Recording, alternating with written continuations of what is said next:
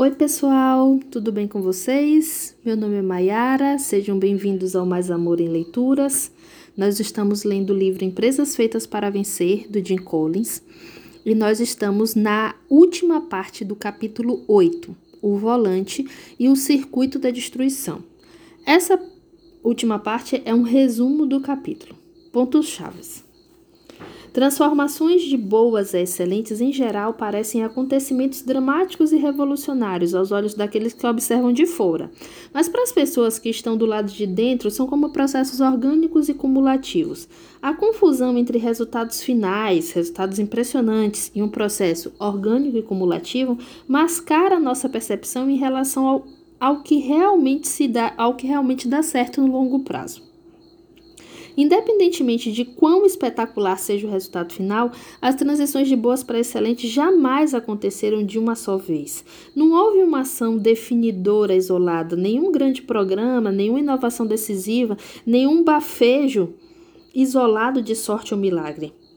As transformações contínuas seguem um padrão previsível de construção e ruptura. Quando se está tentando girar um volante gigantesco e pesado, é necessário muito esforço para conseguir que ele pelo menos se mova. Porém, se estiver sendo impulsionado pela persistência numa direção constante, por um longo período, o volante acumula impulso e acaba atingindo um ponto de ruptura. As empresas do grupo de comparação direta seguiram um padrão diferente, o circuito da destruição.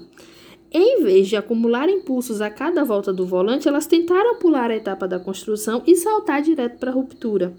Assim, com resultados decepcionantes, elas ficaram aos trambalhões, para lá e para cá, sem conseguir manter uma direção constante.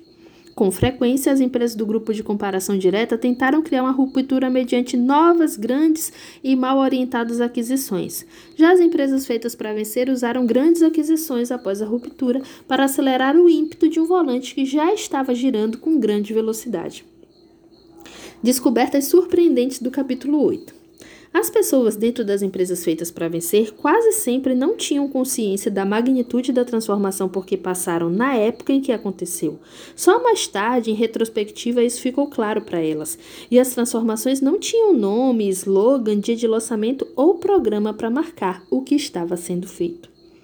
Os líderes das empresas feitas para vencer praticamente não gastaram energia para tentar criar alinhamento, motivar a tropa, gerenciar a mudança. Sob as condições certas, os problemas de comprometimento, alinhamento, motivação e mudança, em grande parte, se autossolucionaram. O alinhamento basicamente aconteceu a partir dos resultados e ímpeto, e não o contrário.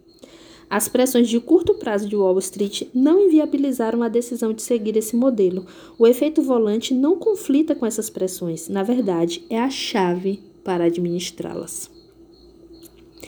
Com certeza, uma coisa que. Um dos fatores que mais me chamou a atenção nesse capítulo 8, e não só nesse capítulo, mas em vários trechos desse livro, é quando ele fala que a gente não precisa ficar gastando energia para criar alinhamento e motivação ou gerenciar mudanças.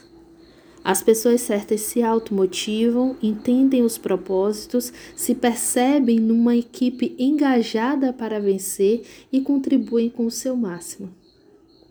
Isso tem me chamado muita atenção porque eu estava com vários projetos e, e, eu acho que talvez essa não, não seja a linha para seguir para alcançar uma empresa feita para vencer. Enfim, vou seguir minhas anotações, sugiro a você fazer as suas também e a gente se encontra na nossa próxima leitura. Um grande abraço!